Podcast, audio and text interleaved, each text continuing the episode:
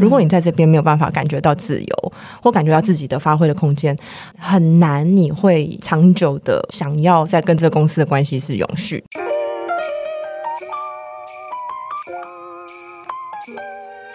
位听众，大家好，欢迎收听《女人迷》原创节目《迷人配方》，我是制作人婉瑜，是共同主持人黄简。《迷人配方》节目第二季，我们引用李安电影《喜宴》的一句话：“人生不能像做菜，把所有材料备好再开始。”十个议题，十个来宾，从他们的行动历程改变你看待生命的观点。在整集访谈最后，我们也会将来宾分享的生命经验精炼成迷人配方，邀请你一起带走。各位听众，大家好，欢迎收听《女人迷》原创节目《迷人配方》，我是制作人婉云，我是黄健。在今天节目开始之前，我们想先说，开始看到就听众会留言给这个节目，然后会提出非常具有建设性，然后让我们很能 follow 的建议，而且非常非常有礼貌。对，然后他还会就是告诉我们音量大小声要如何调整。对，然后非常非常的感恩。我这边在这边念一下，就是我们收到一个，就是他的那个回应是说，谢谢女人迷的用心，然后他一直都很喜欢女人迷，然后很。很开心有机会听到优质的 podcast，然后还是说我们秉持正向、包容、友善、多元、开阔的心，就是一个简直是一篇文章了，你知道吗？然后他写完了这一整串以后，他说听完好多节目后，有一个小小建议想要提出来给女人迷参考，就是头和尾的背景乐可以小声一点点，因为音乐总是会跟主持人还有来宾的声音抢舞台。那有的时候，呃，来宾说的话或主持人说话就需要更多努力才会听得懂。那我们这次就收到了这一位这一位听众的 回。馈就是非常去谢谢你们，所以我们有了一个调整。好，那如果你听了以后还是觉得说啊，就是音乐还是盖到了，请再留言跟我们说。对对，我们会调整，我们会再继续调整。非常接纳听众的那个想法的。对，我必须说，就是非常的感谢大家，因为上周我也参加一场婚礼，然后也有遇到有听众来相认，真的假的？真的，他就说啊，这个节目是他每天的疗愈。然后哦，我我我因为现场听到，又比起那个回馈还要更感动，嗯、感动，因为就像呃，大家可。可能不见得知道，就是说，像因为我们每天都坐在编辑台啊，在写字啊，或者说在这边录音，我们其实看不到大家的。那我们对面对就是冰冷的数字，所以一旦有人真的出现，然后跟我们这样讲或回馈的时候，那个感动是很巨大的。然后我想，就是呃，所有的在有做过像这样子数位的内容的人都会特别有这样的一个感受。想要在这节目开始之前，今天先谢谢大家，因为我们这个节目没有录制很久，真的非常感谢。然后也欢迎就是大家在这个呃节目下方留言给我们，告诉我们。你听完这节目的感受，然后这个节目怎么样陪伴你度过你的每一天？好的，那今天我们就要进入正题了。对，没错，我们今天有一个很重要的话题要来聊。没错，因为呢，女人迷在这一年呢，我们是非常非常注重跟推动 DEI，然后 DEI 就是 diversity 多元、equity 公平。啊、，inclusion 共融。那继第一季我们推出了 DEI 多元共融问卷以后呢，我们在第二季又再度展开了一次的大调查。那这一次我们收集的问卷题目是虐心职场。没想到短短的四个礼拜，我们就收到了一千八百九十四，将近两千位。那我们也深深感受到大家对女人迷的支持。那今天我们会透过节目来分享这个问卷的一些亮点，然后也让大家知道说，哎，彼此在这个职场上面，大家在面临的一些。困境啊，一些困难是什么？那我们希望可以为正在职场打拼的你，或是呃，你其实，在职场里面，不管是担任呃主管啊，或是招募啊，或者是进行人才招募中的企业，都有一些不同的观点。那今天我们有一个特别来宾。在介绍特别来宾之前，我们也跟大家 run 一遍，就是哎，这个这个今天的这个节目的群啊。好，那我是婉云，大家都知道，就是我是女人迷配方节目的制作人哈，那也是女人迷的内容的力这样子。因为我们今天会谈一些过往的一些工作经验，所以也顺便会带到一些我们过往的一些工作经验。那我以前曾经在出版、策展、建筑不同领域的工作，有做过不一样的事情哈。那节目里面我也有提到一些我跟女人迷的故事啊。坐在我旁边的呢是小简。嗨，大家好，我是小简，在名人配方节目担任企划，那还有在日商工作八年的经验，过去拥有销售、品牌行销以及电商等不同领域，目前是斜杠的作家身份，然后也有经营自媒体，欢迎喜欢书写的人跟我们来一起做分享。好，今天还有一位特别来宾，那呃非常的开心，就是让他上到节目，然后他其实现在在女人迷工作耶，大家来个欢呼，好，那就是 amazing，好，请 amazing 介绍一下自己。Hello，大家好，我是 Amazing，我是女人迷的内容制作人。那我其实，在到女人迷工作前，我已经在女人迷担任创作者六年的时间。那现在今年就正式加入成为全职的伙伴。那我自己以前的工作经验是我在社会企业还有 NGO 工作，担任海外志工的领队，那都带大家到柬埔寨去当志工。我自己本身也是一位作家，出版过有一种工作叫生活，还有。我想和自己好好在一起两本书。那我同时也是这一次职场虐心指数大调查问卷的负责人。耶，这也是为什么我们今天请到 Amazing 来上节目，刚好就是有一个像这样子的一个 呃非常非常好的一个机会。好，来，因为我们整理问卷统计的过程呢，其实我们就发现有将近七成的人是对于现在的职场环境给出了。不及格的分数，就表示呃，他现在对于职场感觉有点心灰意冷。那也很多用户提到说，真的非常的呃虐心，虐心。对，这个人力银行调查显示啊，嗯、企业在这两年寻找这个人才的部分哦，其实是变得非常不容易的。嗯，尤其是这个部分已经成为人资头痛的一个难题。嗯、呃，有些时候找不到这个新人的部分，他找到了却未必也能留住人才。那你从数据的平均来看，其实补齐人才必须要再花费大概将近八十四天左右的时间，这样子算算下来，其实大概有三个月的时间是非常的久的诶。就是你可以想象说，一个团队他们在人手不足的状况下，嗯，要耗这么长的等待期才能够把那个战力补齐。你可以想到我们的企业跟伙伴，他其实是非常的头痛跟疲倦的。对，没错。那而且其实补齐人才之后，通常人才 on board 他也没有办法直接发挥出来。他的站，因为，他需要一点时间适应，他也需要，哎，他也需要一些安全感，因为这是一个全新的一个陌生的环境。其实新加入伙伴在一个企业里面都会有很多焦虑的，他也需要证明他自己。那一个企业或者说一个组织，你有没有办法有那个文化去让一个加入的人才，他能够在这里很快的有安全的感觉，很快可以去发挥？嗯、这其实是组织的一个很大的挑战，尤其在这种很难招募的一个环境呃的这个环境下面。好，那接下来我就要请大家来分享。我首先来问问 Amazing，就是。是你第一次求职或者第一次找工作的时候，或者是你的第一份工作，你有没有遇过什么样子的烦恼？嗯，其实我第一次找工作，距离现在也已经十年前了。对 对，当时的环境我觉得跟现在比较不一样。嗯、那我其实回想起来，我觉得我当时其实没有去意识到，嗯，我在找工作，我到底会面对到，比如说可能会有职场的，不管是剥削啊，或是歧视等等。其实我觉得刚开始出来的人都是没有想过的，所以像我那时候其实也是没有想过，但是我就是。目标很坚定，我就是要朝社会企业或是 NGO，嗯，对于社会有正面影响力的的工作去去找这样子。嗯，所以我觉得相对来说，我其实没有特别去意识到，哎，其实工作日后对我们的影响会是对会是怎么样的？对对对。那小简呢？我其实，在求职的时候，我知道是。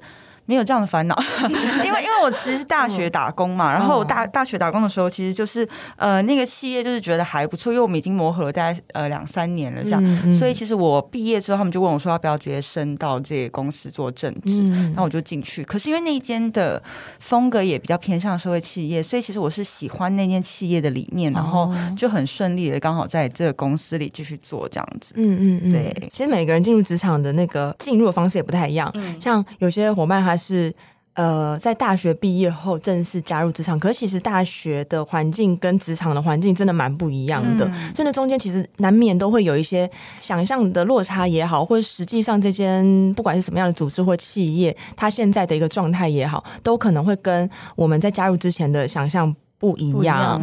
然后再加上本身如果就是因为就是新人，对所以从大学出来以后，都会我觉得他那个是另外一个学习的阶段。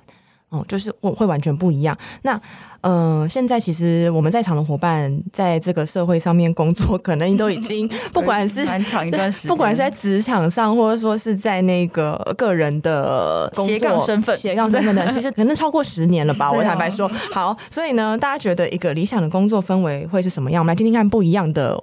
就是每一个人都会有不一样的想法。先从小简开始，先从婉云开始。好，先从我吗？我想听，我超想听你的。哦，好哦，我觉得理想的工作氛围其实对我来讲很简单呢，很简单，可是很困难达到，嗯、是我觉得这个团队里面的人都很善良。我听起来好像怨哦，就是什么 这这好笼统啊。好好简单来讲，就是说我我觉得一个理想的工作氛围是大家都对于这个目标是认同的，然后我们为了这个目标其实有一个共同的向往，所以呃愿意为这个目标不断的往前，然后呃在这个过程里面也愿意彼此。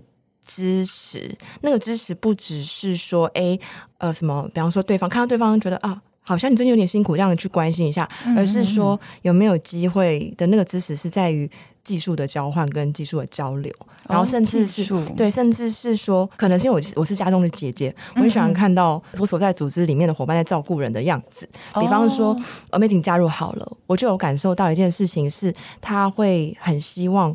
把这个舞台造起来给我们的创作者，嗯，就他很喜欢去做像这样子的一个的感觉，呃，像这样子的一个桥接，他会很很很很很想要把这资源串接起来。昨天我呃稍微有点岔题了，昨天约会的时候呢，嗯、我就要跟伙伴聊天，然后因为我之前有开一间书店嘛，嗯，对对对，那我开一间书店，其实那是一个小小的书店，然后 Amazing 就也有来我的书店，哦哦、对，然后呢，嗯、呃，那时候好像办了一个不知道什么样的活动，是最近的事吗？没没有没有没有，哦、已经两年前哦，两年。对的，然后已经两年前，那那时候办了一个一场活动，其实是我第一次在书店办活动，就是售票活动。然后当时我还自己觉得，哦，那个价格有一点点微微的高，因为才两个小时，可能就要几百块之类的。然后呢，Amazing 也是马上就买票了，速度是很快的。然后我觉得这是一个，你知道，就是很挺，对，很挺，很挺朋友。然后最后他发现啊，对啊，他买了票，发现那天他其实没办法去。然 后然后他又再介绍了另外一个朋友过来，那我觉得就是这种桥接跟这个彼此的这个互助精神连接介绍，然后把这个资源去做一个串接，我觉得是我在一个理想的工作团队里面，我希望看到的事情，就是不管是从外部的。桥接进来，嗯嗯嗯，或是内部的，我觉得这是一个非常非常棒跟非常正面的事。嗯嗯，然后，因为我觉得唯有这样子，他这个团队才会，以他才是团队嘛，不然的话，我们就自己做自己事情就可以了。哎，但我想要再更理清，你是说就是在团队里，你觉得他可以在内外连成一条线的感觉？很多条线，哦，很多。就 哦，就到处都是都是可以，到处都可以实现，就是看到这个彼此之间的这个资源的关联性，然后是一个很呃，我觉得那是一个很真诚的一种举措。嗯，然后呃，像小简的话呢，我好像没有什么卖那个 小简的话，就是我觉得这个团队会很不一样。就是我们的，我跟你讲，我我上一次我们录那个 DEI 的那个问卷的第一第一集的时候，有有听众说，就是觉得我我好像在很 pro，一直在打女人命广告。对，但是我必须说，我是真心的，OK，就是我真的想要分享，就是说，呃，那个理想的团队氛围，就是包括比方说，我觉得团队里面每个伙伴，像我现在坐在我旁边是另外一个是小简嘛，嗯嗯是他会真心的关怀用户的。心情，用户在，我很在意用户的，他已经在意到一个不行，有时候我都要收回。他说：“小姐，就是呃，我们还是要下班啊，有一些用户的一些他自己的课题，我们解决不了。”对对对对对对。那我们尽可能的希望可以给各位一些陪伴啦，或者是呃分享一些我们的故事，希望给你们一些不一样的刺激啊。我要练习课题分离，对啊，太在意大家的想法。对，哦，我们小姐非常非常在意用户，所以他在啊，我觉得他在用户的敏锐度上面就非常非常高，然后他会很努力的从这个角度上面。去做出更多的能够帮助团队跟用户去连接的事情，所以我觉得理想的工作氛围是每一个人其实都非常非常不同，可是我们在这个团队里面，可以因为每一个人很不一样的一些呃特质也好，个性也好，去把自己发挥出来，而且同样贡献在团队里面，然后朝着一个目标去前进，然后而且在这个过程里面努力的充满。嗯、energy 吗？那也不应该说，我觉得 energy 很有时候很难，很辛苦的练习，但是我觉得渐渐的好像也越来越擅长。我对不起，我打女人迷广告，我觉得嗯 真的很独特。OK，好好好，来来来，换下一个。先 Q 完鱼，后面的人都不用讲了。没有啦，我想要问 Amazing，那你觉得一个理想的工作氛围会是怎么样？好，我觉得我很在乎的是可以很开放的沟通，嗯、对，就是因为我觉得很多时候你可能会想象说，哎、欸，对方是不是应该要知道这个？对，我觉得那个应该出来的时候很可怕，哦、因为很多时候大家的应该是非常不一样的。完全不同。嗯嗯，我举个例子，就是在我的上一份全职工作，嗯。哦，好像也很多年前，对，大概是我二十三岁到二十六岁的时候。我刚刚说我在一个 NGO 当国际志工的领队。嗯、那我们除了寒暑假要出去带队之外，其他时间都是在，嗯、也是在办公室做一些前就是前面的一些行政啊、宣传啊、培训的工作。嗯，对。那那时候我们因为常常会有假日一些说明会什么之类的，那平常日就可以去做补班。嗯，那我就记得那时候排班表，他们都会先给，就是先给新人先先让我填哦。嗯，那我填，我可能就会填礼拜五或是礼拜一，因为想要放个年假。嗯嗯嗯，对，那我就填了。然后大概过了半年后哦，嗯，才突然有一天有人提醒我说：“哎，其实你应该要。”让别人来排礼拜五或礼拜一，oh. 对，因为他说这样子，不然大家要要留守的人他就没办法排年假什么之类。嗯、他说新人应该要有这个 sense，嗯，然后我整个就是觉得，哎，那为什么不第一次我排的时候 就跟我讲，就跟我讲，对，oh. 就是我觉得就是。大家应该说，我不是不愿意去做这个改变，而、嗯、是我真的没有发现说，哎、嗯，我想说你们先给我排，是不是我就有这个这个选择权？嗯、但其实如果说大家默默的，其实心里有期待，说你可以把这个规则应该要在你心里，你会发现的话，嗯、我觉得有时候它是蛮难的，因为每一个人他的生活的背景啊，或是受过的经历其实都不一样，所以大家能够。注意到的小细节都不太一样，对。那我觉得，当你发现你的期待跟别人的行为不符合的时候，其实我觉得直接讲出来就好了。对，不然我们很常会在内心有很多的小剧场，会觉得说，哎、欸，他怎么这样？他一定是一个自私的人，他是一个糟糕的人，是什么之类的。对对对。但其实对方真的就只是。诶，我的意识里面没有这件事情，嗯、但你一提醒，其实这个东西它就可以立刻有个改变。嗯、那大家其实也不用在那边纠结，对纠结。其实这真的是半年，真的很久哎，对啊，我半年真的好久。对，然后我后来知道的时候，我其实这当下也是真的是吓到，想说、嗯、哦。原来大家其实在意这个问题已经这么久了嘛？嗯嗯、对自己心里一方面会觉得不好意思，嗯、另外一方面会觉得，哎，那是不是我们其实可以有个更直接、更坦率的沟通？沟通其实这个问题就可以处理。他可能一开始就是说，哎、嗯，我们有规定，不会到后面有这样子的一个。嗯，模糊地带了。对，我觉得在蛮多公司都会有所谓的、嗯、哦潜规则。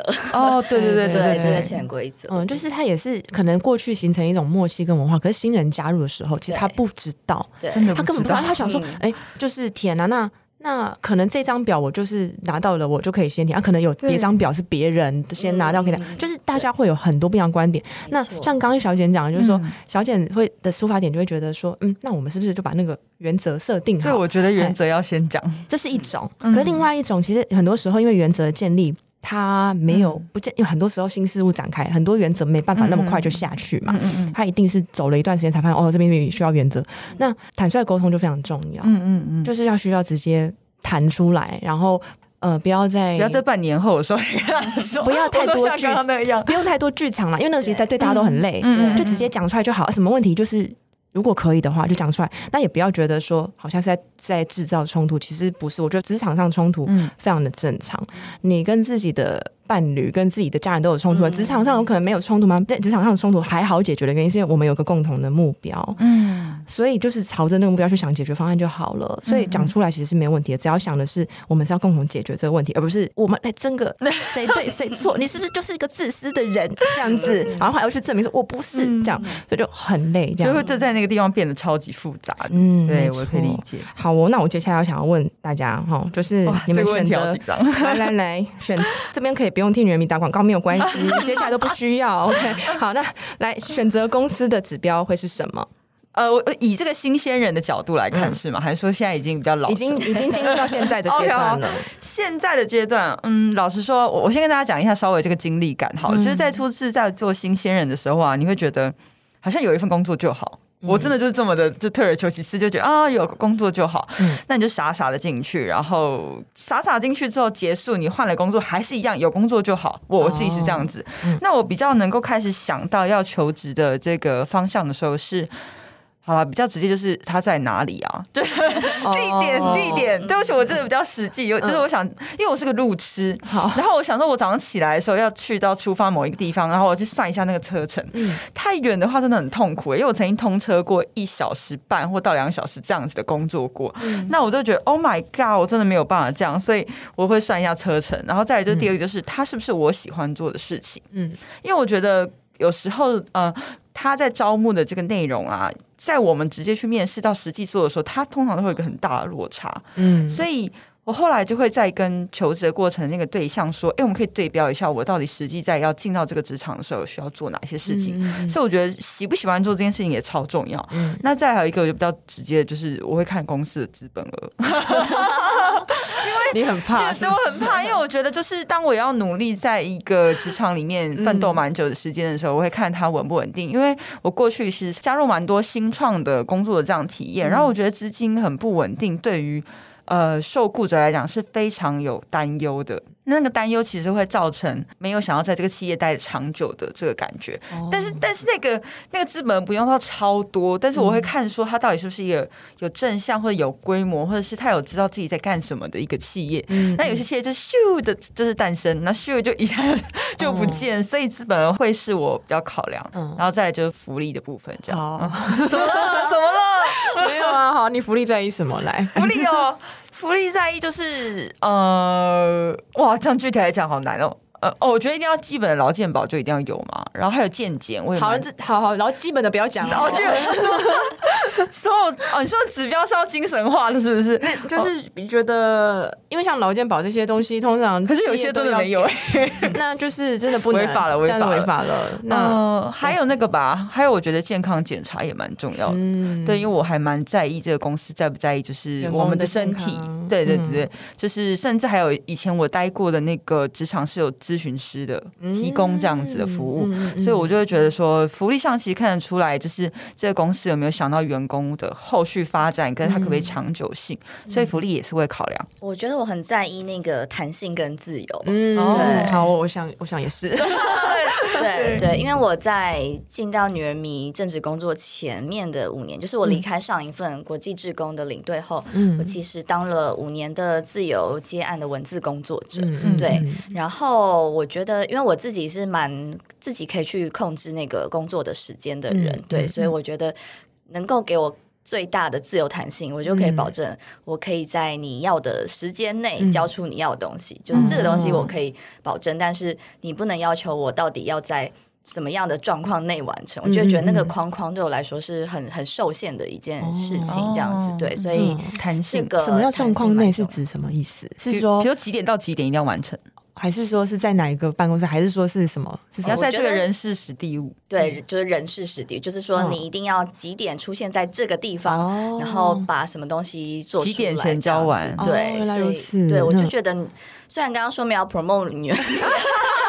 我也不是 promote，我是说当初我在考量是不是要回来一个全职工，嗯、就是全职的职场工作的时候，因为女人迷我们现在都是全远距的工作，我觉得这个对我来说蛮重要的。如果不是这样，如果我要每天通勤，我真的不会回来工作。哦，对，真的，因为我家我家住很远，我家是住在就是已经快要靠近桃园那里，嗯、所以我在之前的职场通勤，真的就是像小简刚刚讲，我每天出门至少就是来回两个小时就就没了。对，对，我觉得在上班的状况下，其实内心又超级超级厌世，对，然后能量也不是很好。对，对所以我在上一份工作到后期，嗯、我其实已经是每天很 k 笑的搭计程车上下班。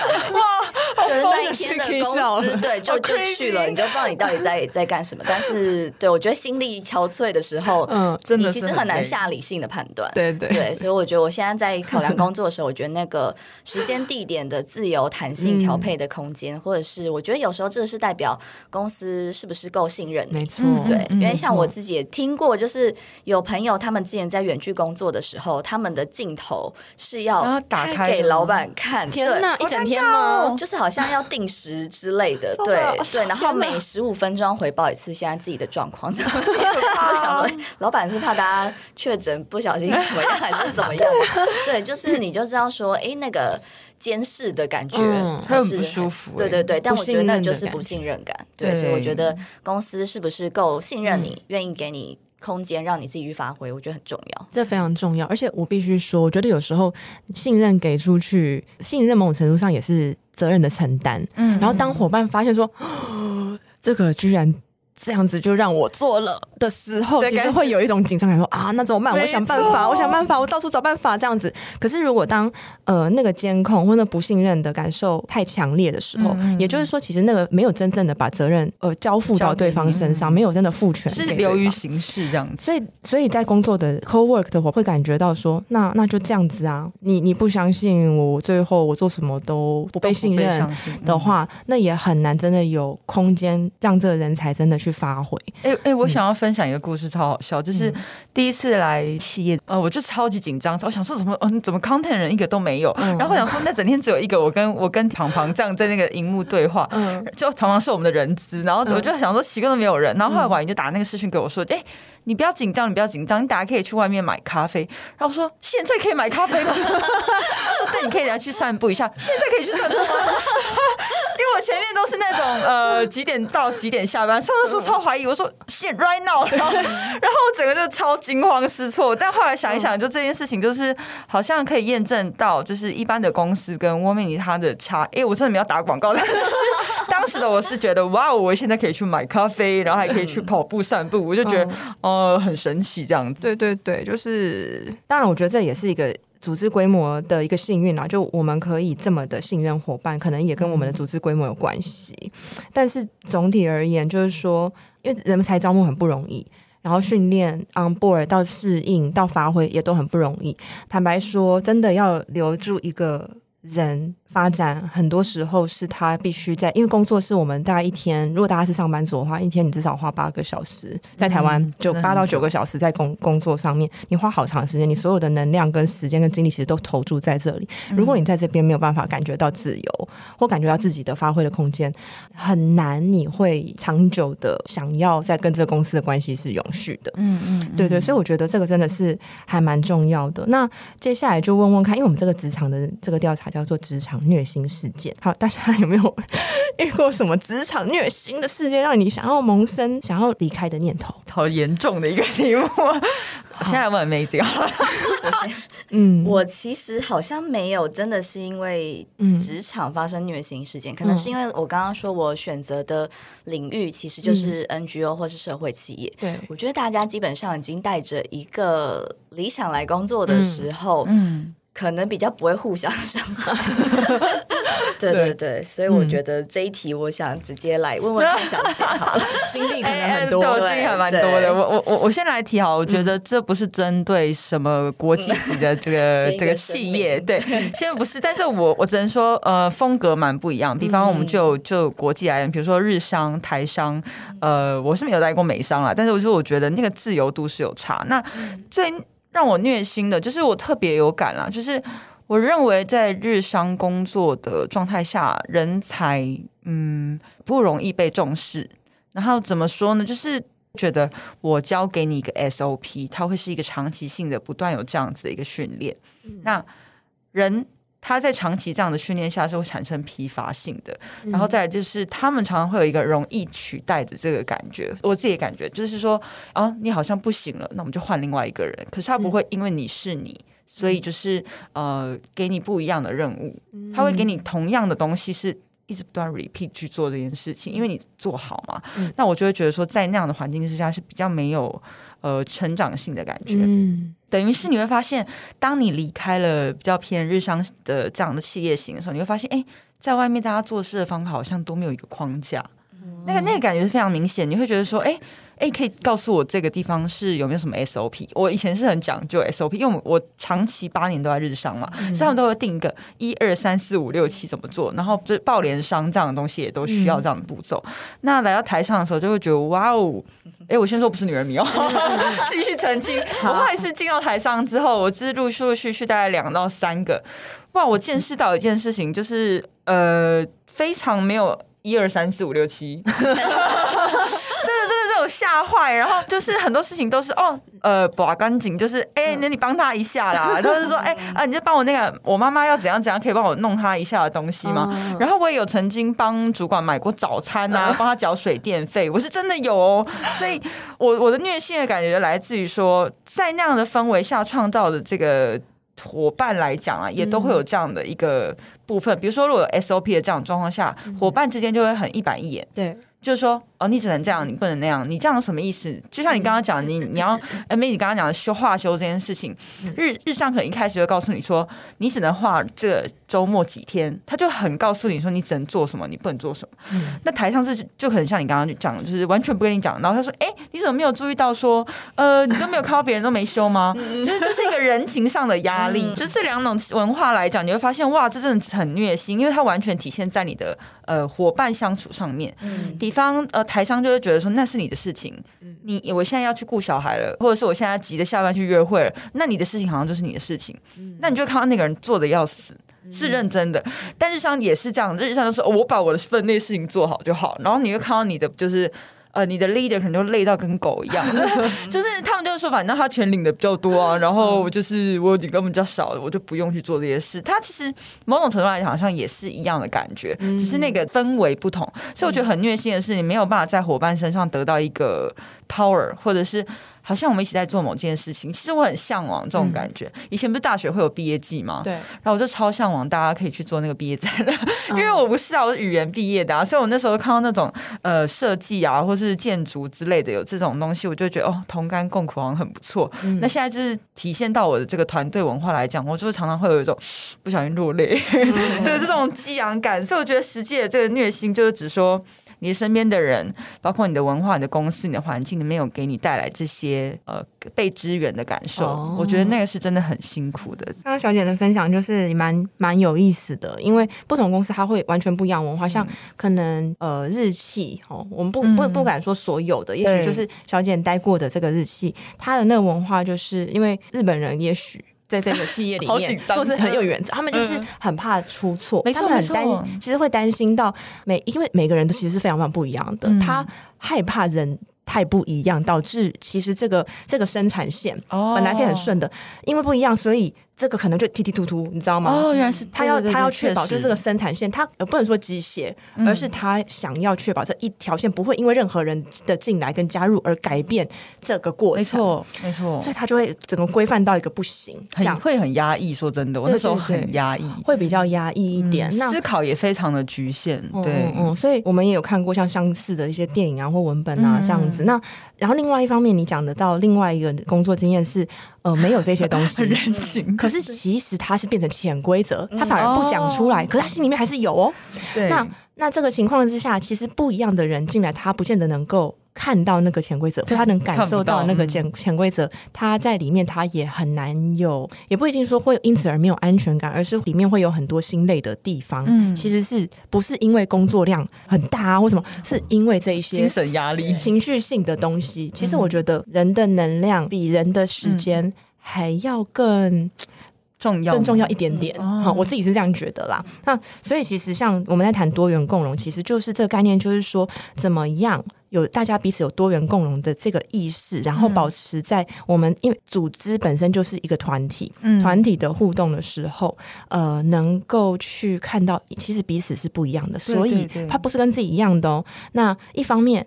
呃，从管理者的角度，他要能如果可以的话，这虽然是很辛苦的事情，但如果可以的话，其实我看到伙伴们各自不一样的擅长，然后尽可能的看怎么样让这个伙伴的发挥能够为这个组织带来最大的效益，它相对来讲它也会越来越省力。那同时间伙伴们之间，他如果能看到，哎，因为彼此的背景非常非常不一样，思考方式非常非常不一样，所以。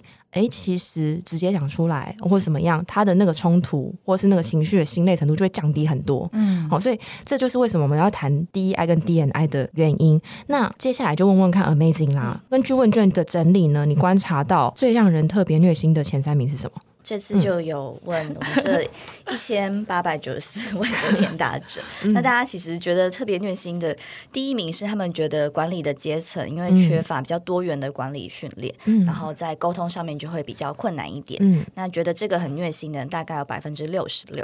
对，那接下来第二个是他们觉得企业可能没有那么重视员工的职涯跟成长，那可能有点像呼应到小简刚刚说的，他可能比较在乎我们这个东西能不能好好做。做出来，但是对于个人员工他自己在这个过程中也没有学习跟成长，就没有那么在乎。大概有百分之五十二的人这么觉得。嗯、那第三名百分之四十三的人觉得说，就是跟他一起工作的员工们也缺乏了比较良好的，比如说反歧视或是反性骚扰的训练，所以在跟这些伙伴一起协作的时候，其实是会有困难的。嗯嗯，所以其实我那时候看到这个结果，就想到就是第一个管理阶层比较沟通困难，我就想到有。就是江湖上有一句话说：“嗯、我辞掉的不是我的工作，而是我的主管。啊 ”对，但我觉得这一个调查可能也要去看看，因为其实当主管的比例是不是比较少的？所以当就是大家一般职员，当然就是会直接对会直接看向，觉得是主管有这个权利去改变这个问题。嗯、但我同时也想提出来，就是因为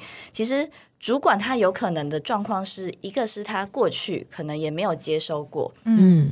就是比较多元的管理到底是什么？他可能就是哎，上面传承下来是什么？那我就照着这样做，我可能也没有意识到这会有什么问题，或是我可以怎么样改变。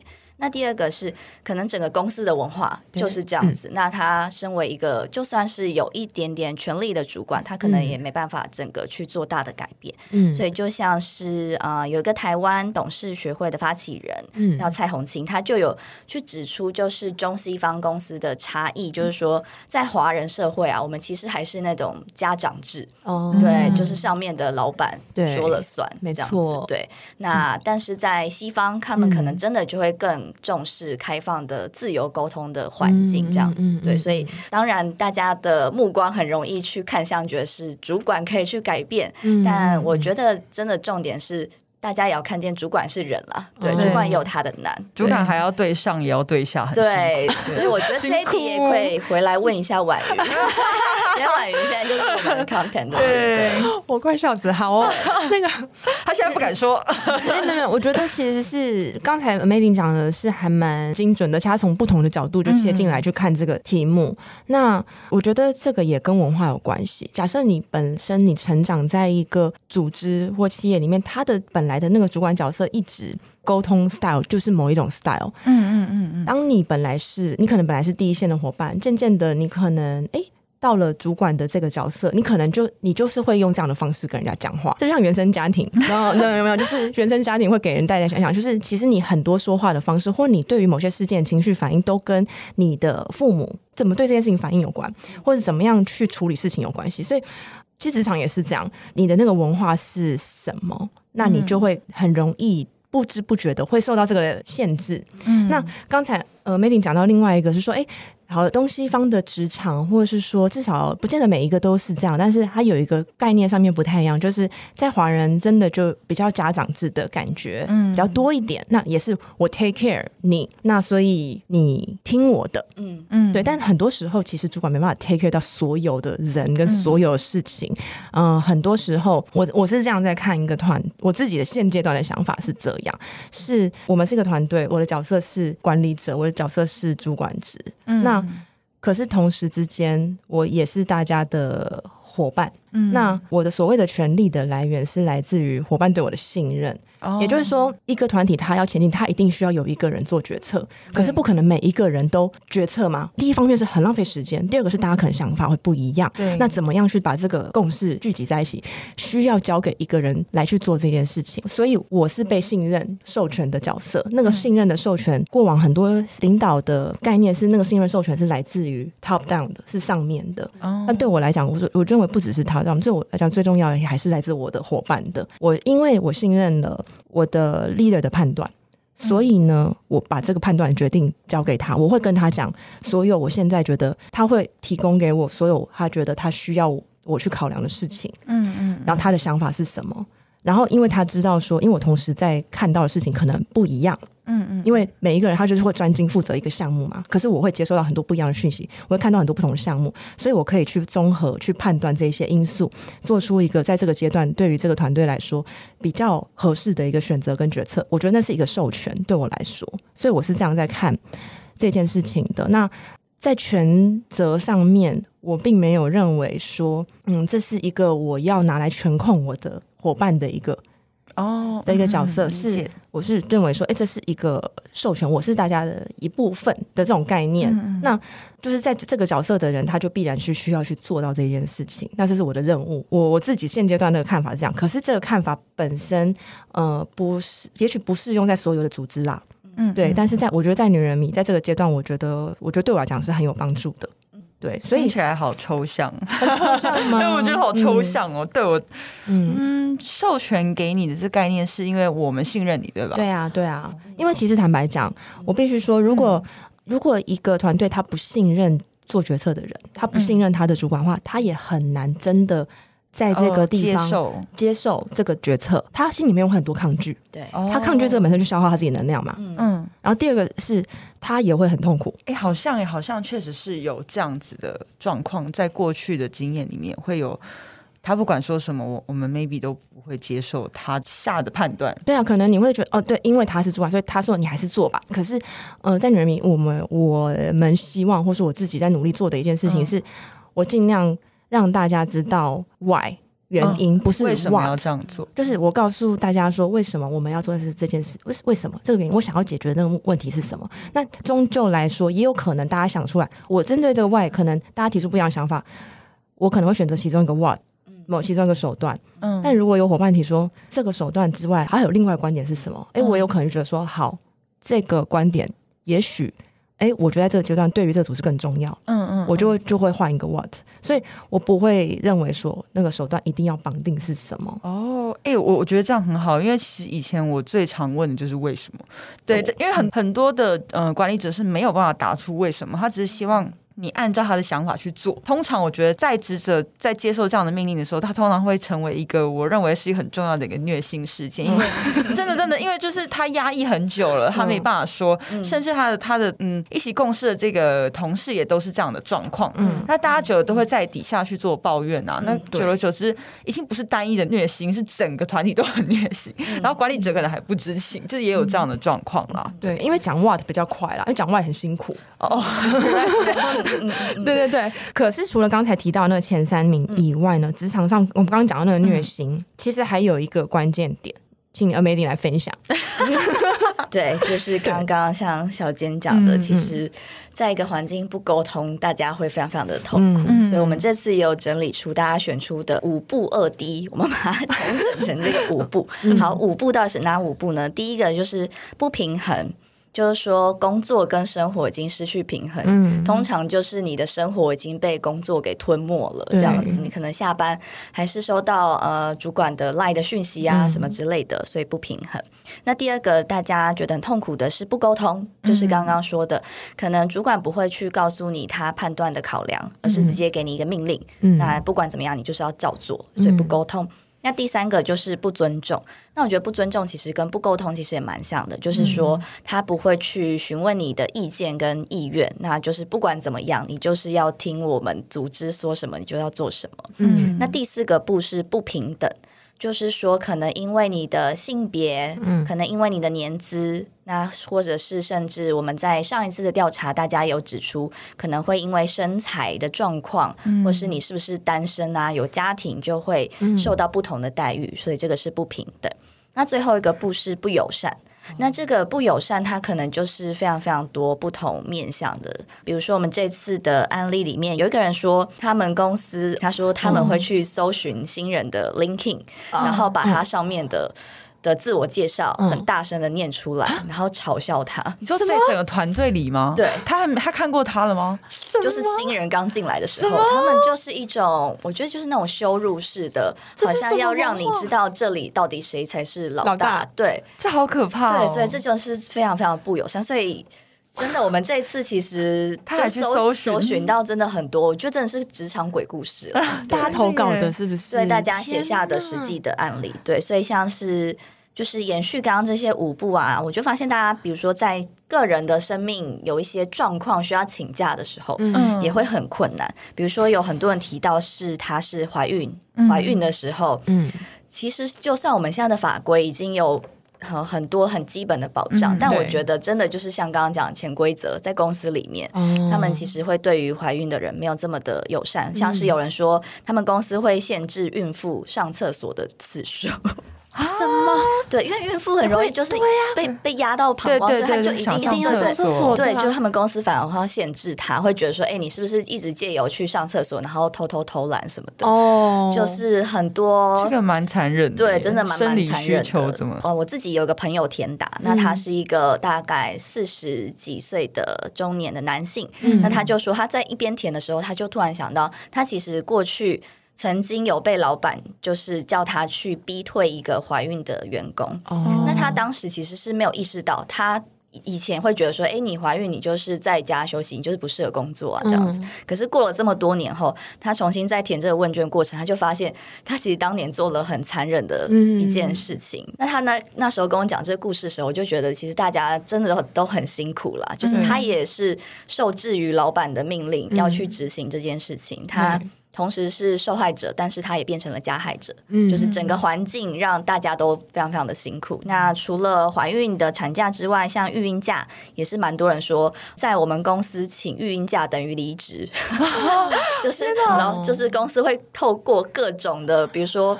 排挤呀、啊，把你发配到比较边疆的任务啊，然后或者是去把考绩打得很低的这些方式去，好可怕！在法规上不能这么做嘛，但大家就是还是会用一些不同的私底下的一些动作去排挤他们觉得他们定义为没有生产力的的员工。对，所以这个其实就让我想到，在日本最近其实有一个讨论，就是他们想要把。育婴假，他们用“育休”这个词，啊、然后他们要把这个改成叫“育业”，就是他其实是肯认说，其实育儿本身也是一种事业，哦、对对，不然其实大家会觉得说，哎，你好像请育婴假，大家想象是什么？就是你在家里闲闲的。陪小孩玩，嗯、但其实那个。我自己是没有，就是没有遇过赢啦，但我想象就觉得那一定是超辛苦的一件事，绝对不闲，绝对不闲，对，而且而且睡眠都不充足，对对，所以这个其实是我觉得在这个时代，我们有看到一些改变的行动，其实已经出来了，大家试图要把对于这种哎你在职场请假，然后去为自己的家庭做一些其他不同的贡献的事情，也把它视为是它是非常非常重要的，就是人的角色，我不是只是员工，我也是我也是一个家庭，我可能是一个母亲。我是一个父亲，或者是我可能是小孩，我要回去照顾我年迈的父母等等的，对，所以这些其实我觉得都是在不同的个人员工状态下很需要获得的一些工作的的弹性。对对对，哎，Amazing 刚刚讲到另外一件事情，就是他讲的那个朋友，我觉得我特别有感触，因为其实人在进化，时代也在进化跟迭代。十年前的想法没有，就是像那种哦不经多想的观念观念哦，就是。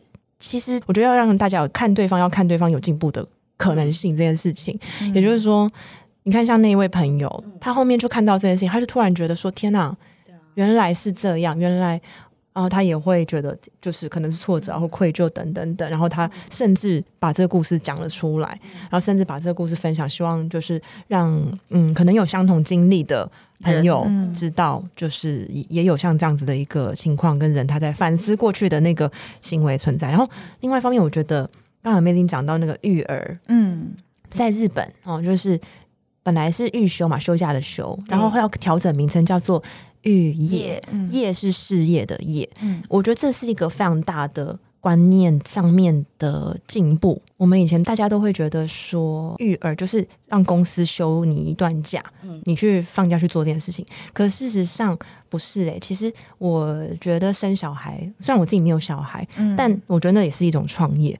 嗯，他是在自己的家庭之内的创业。那我们的公司有没有办法有这样的弹性，让我的人才他想要在自己家庭里面再创一个新的业的时候，嗯、去看到说，其实每个人他本身他生命就是有弹性，我们毕竟就不是机器人嘛，嗯、我们也不是 AI，我们就是你知道吗？人就是，是会生小孩的，会会生小孩，啊、会有自己的规划，会有自己的其他规划，会有自己人生的想法跟梦想，或等等等等等。那呃，如果我们终究没有办法把人塞进在一个框框里面，我们没办法去想象我们跟人之间缔结的新的一个关系。但他同同时间，他还是为这个公司去贡献。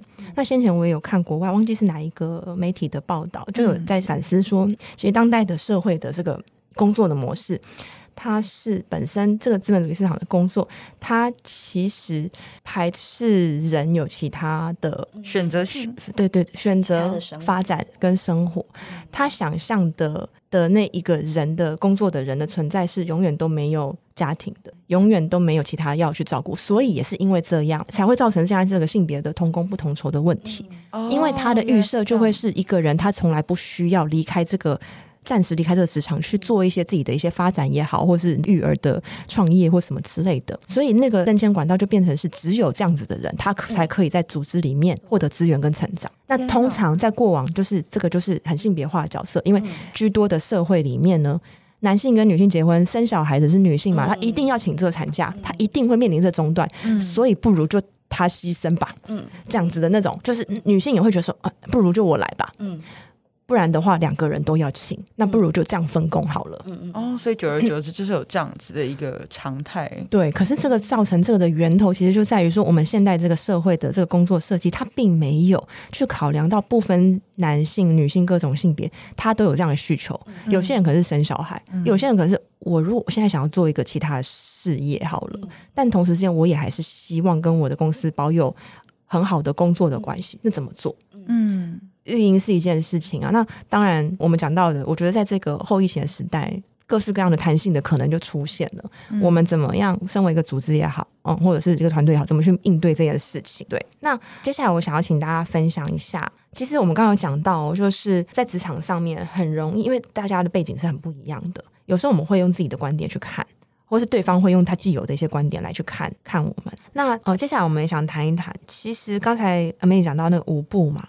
五步之外，其实还有一个二 D。那二 D 是什么？嗯、对，另外让大家觉得很虐心的二 D，，其实就是低成就跟低报酬。嗯、对，那这个低成就，可能每一个人的感受。可能不太一样，比如说他可能是在工作上，你觉得你的影响力有多少，或者是他有没有被公司所重视？嗯，那低报酬呢？我觉得他在每个人定义其实也是不太一样的。嗯、有人可能觉得月薪五万块还是不够，嗯、呃，但是可能对有一些人来说，可能这已经是非常非常足够了。所以我觉得他还是看。你的个人的工作量跟他所获得的这个报酬，到底他的关系是什么？对，那接下来我想要问问看大家，就是在职场上面呢，你对你们来讲，低成就跟低报酬，哪一个影响你们的考量比较多？我觉得对我来说就是低成就，对，对，因为我觉得我在工作上真的就是。去想要实现一份自己的能力，你看你的能力到底可以跟这个社会产生什么样的关系？嗯，然后可以影响到多少的人，然后可以带来什么样的正面的影响力？嗯，我觉得那个是我还蛮重视的。对，所以其实就以进到女人迷这四个月，其实我才进来四个月，对那我觉得好像很久了。对，对，四个月来说，嗯，像是我记得。那时候三月底的时候，就有发生一个奥斯卡的威尔史密斯的，就是赏巴掌的事件嘛。我就记得那一天真的非常非常刺激，就是 早上突然就接到婉云的讯息说：“哎，我们等下要开一个这个会。”然后我其实都还没有看到这个新闻，是婉云讲，我才赶快去查说：“哎，到底发生什么大事？”然后就就知道说：“哦，有这个事情。”那婉云就说：“好，那我们各自要带观点进来，想说我们要切什么样的题目来回应这个事件。”嗯嗯嗯。那我整个。就想说，哎，也太紧急了吧！然后突然一个失火，你要赶快去救火这样子。对，所以我们那天就是中午开完会，然后立刻就说好，那我们下午三点前要把这个文章完成。嗯嗯嗯。那我记得那时候已经十二点多了，我就大概吃完午餐一点，我就只有两个小时的时间可以写文章。就是我觉得是蛮紧张，但又有点兴奋的。对，因为我以前写文章，我可能大概都会分两天写哦。对，以前是非常非常悠哉，就是我可能前一天看完一些资料，就觉得好累了，明天再来。对。但那一次就是没有这个时间，因为做媒体你就是要非常非常快速的，对你有时候那个浪头过了，你再写就是都没用，就是完全没有用。对，所以你就是要赶快站到那个浪上面去。所以那天我真的就是用尽我 洪荒之力，真的乘风破浪。对，就真的 两个半小时之内把它写完了，就发现说，哎，原来我可以做到。但以前没有这样的环境跟刺激的时候，你不知道你其实有这方面的潜能。对，我觉得这个是我在女人迷有感受到的成就的时刻，嗯、对，那我觉得不断有这个东西，就可以支持我不断的在这个工作上面去走下去。嗯，对，所以我是一个蛮重视工作成就的人。其实我觉得也跟自我突破有关系，就你做到了你原本以前你觉得你做不到的事情。嗯嗯，嗯，这也是蛮重要的，蛮就是会让觉得哦，我自己有超能力，我做到了，原来我可以这么做，这样。我两个半小时也写得出来，好疯狂哦！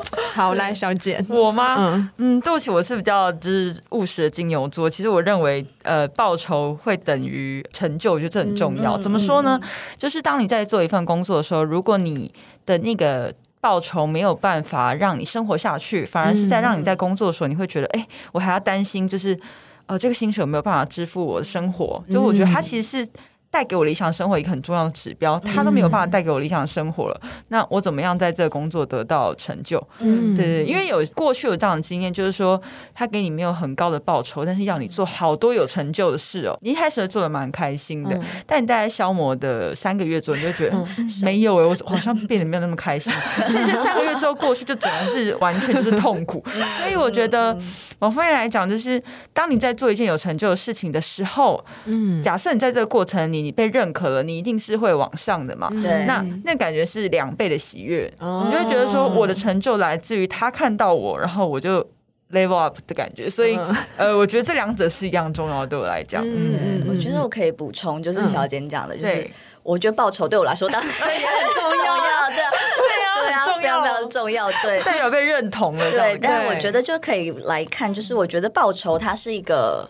保健因子就有点像是你最低的保障，在这个工作上面的一些回馈。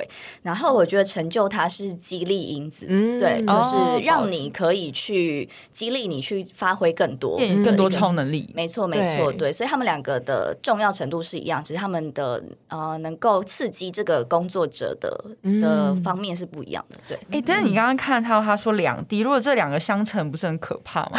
就低成就在就是低报酬。存在一起就简直是地狱。各位各位，请要赶快逃脱这样的世界。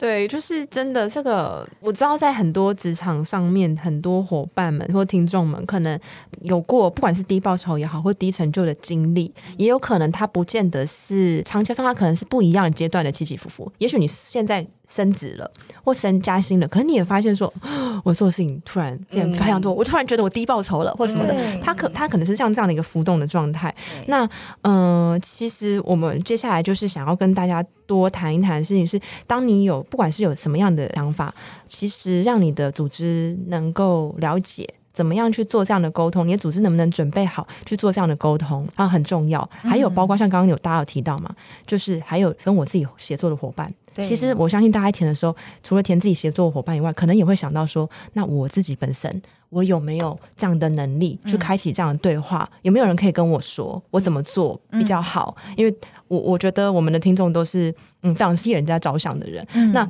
在不敢说或者说不知道怎么说之间，怎么样？把自己的想法其实也讲也表达出来，然后同时间你自己也是心里也是安定的，这件事情非常非常重要。嗯、那其实这就是女人迷在做 DEI 在想要做的事情，因为我们从二零一八年就在关注这个议题了，我们写了超过两百五十篇的案例分析。对，还有策略分享是给呃，不管是给个人也好，或是给组织这个团队。那呃，我们接下来也推动了一些内部的课程，包括 DEI 的企业内训。所以大家如果对于刚才我们谈的这些事情啊，很有感啊，很有兴趣啊，其实你可以做的一个举动是，哎，把这个资讯可以传递给你们公司的可能是人资也好，或是你觉得哎，可能有这个权利去做这个决策的伙伴也好，跟他分享。也许他真的不管是人资或是你的主管，他可能也正在受。的困扰，他可能也不知道怎么样更好的去跟。很多背景、很多不一样的伙伴沟通，而且大家都知道，在工作上，大家时间是很很宝贵嘛，很忙。嗯、他能够越快找到解决方法，其实是越好的。所以，如果你能够给提供他给他这项的一些资源跟观点，其实我觉得也可能对于你们的组织或你的主管有很大的帮助，或甚至是对于你自己，因为我相信我们听众里面应该也有非常多就是现在正在担任主管职的朋友。嗯，好，所以呢，嗯，接下来七月到九月，我们从这个问卷之后，我们会邀请一些职场上面的。前辈啦，学长姐啊，来为大家引路。那这些人可能是他在职场的工作已经很长的一段时间了，所以他经历过，包括从第一线到成为哎第一阶的这个呃主管，到可能走慢慢走走走走走了很长的很长很远的一段路，聊聊他们的职涯转变，还有他们如何在自己影响的范围之内去建立更多元共融的环境。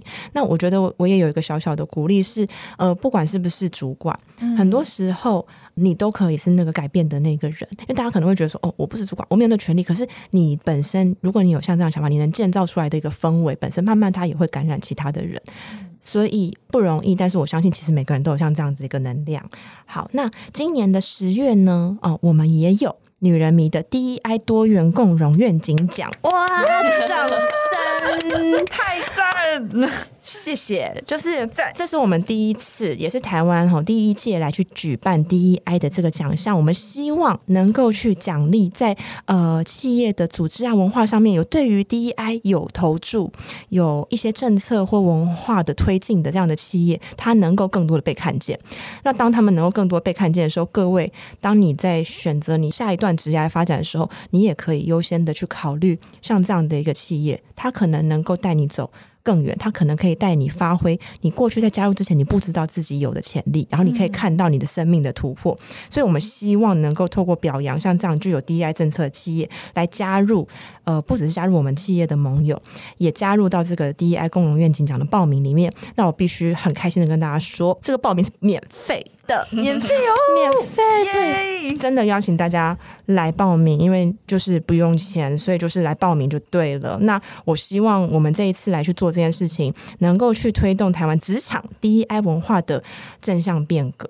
女人迷，我们长期不只是在组织内部推动，我们也对于非常多不一样的企业，大家可以在我们的 DEI Ally 的盟友页面可以看到，跟女人迷在这上面有合作的一些伙伴。那最后的最后呢，也邀请大家可以。为自己接下来理想职场展开一些行动，那也请大家去期待，就是我们接下来的这样的一个内容计划。对，就是职场疗愈列车。嗯，这个问卷虽然我们是从虐心指数出发，嗯，但是我们不希望就是，诶、嗯，大家把心碎的声音讲出来后就没事了。嗯，我们最重要的行动其实是后面的疗愈。嗯，那这个疗愈呢，能够从我们自己身上开始。比如说，我们今天聊了这么多，我们其实在过去在职场上，大家都有不同的碰撞。